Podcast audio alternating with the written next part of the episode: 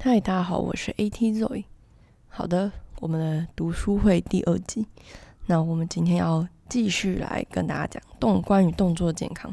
那我想要跟大家先分享一个小影片，就那影片是物理治疗师跟教练的访谈。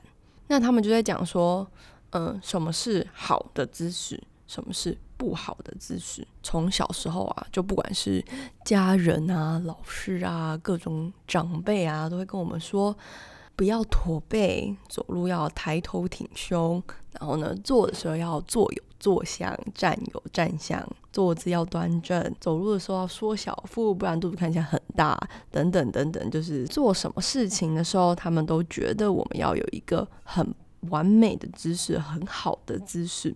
那为什么会有这些呢？就是哦，除了除了这些比较日常生活，就也会常听到在运动的时候，不管是健身的时候，怎么样才是最正确的、最好的？但为什么会有这些观念？然后这些观念又是从哪里来的？是网络资讯吗？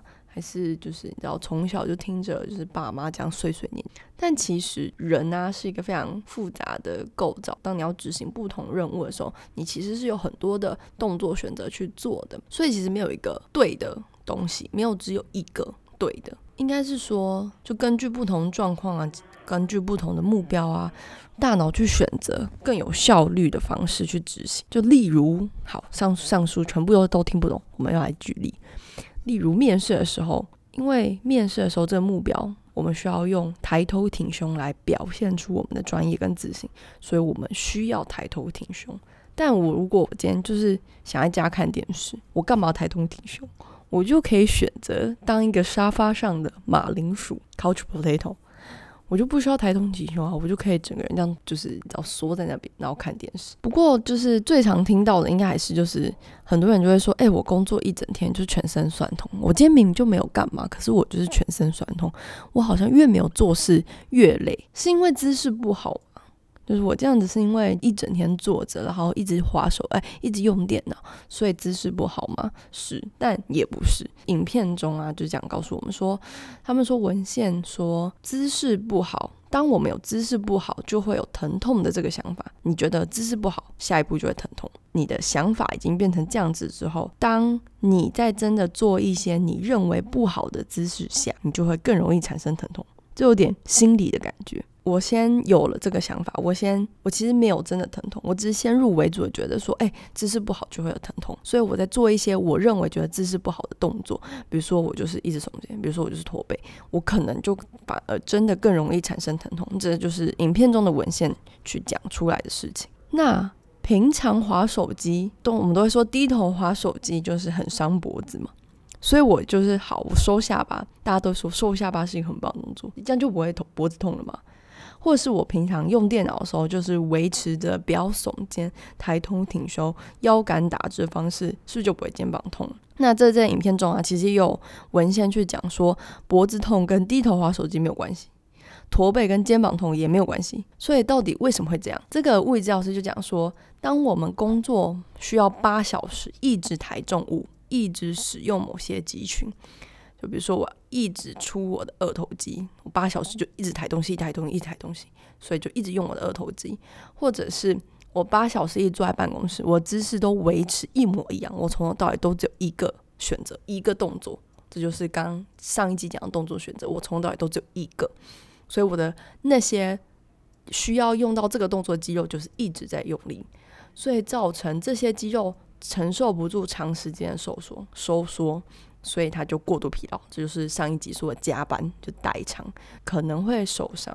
这就像是你可以很轻而易举的提起你现在手手边的袋子、手边的书包，可是要你八个小时一直拿这个书包走来走去，就你二头肌可能就是要跟你抗议，就是它要爆炸。所以其实我们不是要 focus 在好的姿势上面。而是我们需要更多的一些动作选择，我们需要一些好的好，因为这他们这些教练跟物教师，所以他们就认为说你需要一些好的基地训练，或是也不用一定要自己训练，就是各式各样的运动，它有更多更多的动作模式，应付我们日常生活跟你的工作。但除此之外呢，我们需要一直去变换姿势，不要八个小时维持同样的姿势不动，这就是动作健康嘛。我们需要一直去更换，就是虽然任务都一样，任务都是打电脑，但是我们可以用不同的姿势、不同的动作选择去打电脑。你可以。坐着打电脑，你也可以站着打电脑，你可以坐在抗力球上打电脑，你也可以坐一下，然后站起来走一走，再回去坐着打电脑。如同我们上集说的，人有很多的关节，很多的肌肉，去产生一百种动作、一万种动作。但如果我们做任何事情都像一个硬邦邦，有没有看过骷髅头阿古先生？他是没有什么关节活动的，是不是？就很多动作就会消失，很多很多的选择性就会下降，那就反而不能好好的去控制。每一个关节跟每条肌肉，因为这些就没有动作啊，就是你原本该有的活动度没有了，你该有的腰椎活动度没有了，你永远都只会腰杆打直的去做任何所有事情，那你是不是就没有办法好好的控制你的每一个腰椎？那是不是你就没有办法好好控制腰椎上面的肌肉？那有可能会造成其他的肌肉过度使用，可能造成胸椎过度使用，造成髋关节、骨盆过度活动度过大等等的。那这样子。动作健康时就出状况了，关节跟肌肉就没有办法好好的互相配合，去产生你想要的动作，去达成你想要的任务。这个影片在告诉你说，姿势这件事情不是重点，重点是运动，重点是控制身体的能力。所以跟上一集就是读书会介绍去做一个呼应，动作健康这件事情啊，取决于你是否可以好好的控制你的身体。除了好好控制身体之外，是不是有很多的动作选择来应付你的日常生活，来应付你的运动表现？所以为什么会说劳力劳动不等于运动？